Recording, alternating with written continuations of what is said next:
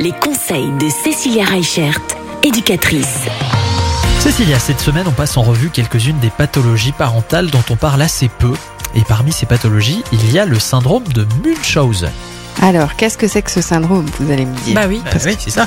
Alors en fait, c'est euh, souvent, on va avoir des enfants qui vont venir en consultation de façon répétitive avec euh, un besoin de soins médicaux, d'examens médicaux, d'exploration médicale. C'est de manière répétée, mais vraiment de manière trop répétée. C'est-à-dire que le parent va en faire en sorte que son enfant soit malade pour qu'il puisse aller consulter, qu'il fasse des examens et qu'on s'occupe de lui. Sauf qu'en fait, ce que ce parent-là va chercher dans cette pathologie-là, c'est de manière indirecte qu'on s'occupe aussi de lui. C'est-à-dire qu'ils vont tout faire pour prouver que c'est des bons parents, qui s'occupent bien de leur enfant, que leur enfant a chaque fois autre chose, alors qu'en fait c'est le parent qui peut induire des maladies ou des pathologies parce que du coup, bah, il va faire exprès que son enfant tombe malade.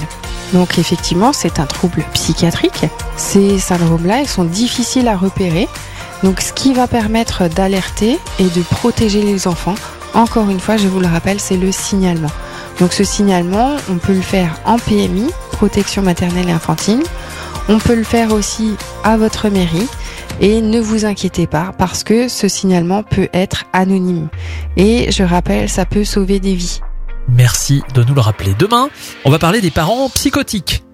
Ah oui, il y en a. On n'en parle pas souvent et pourtant, il y en a des parents qui sont psychotiques. À demain. À demain.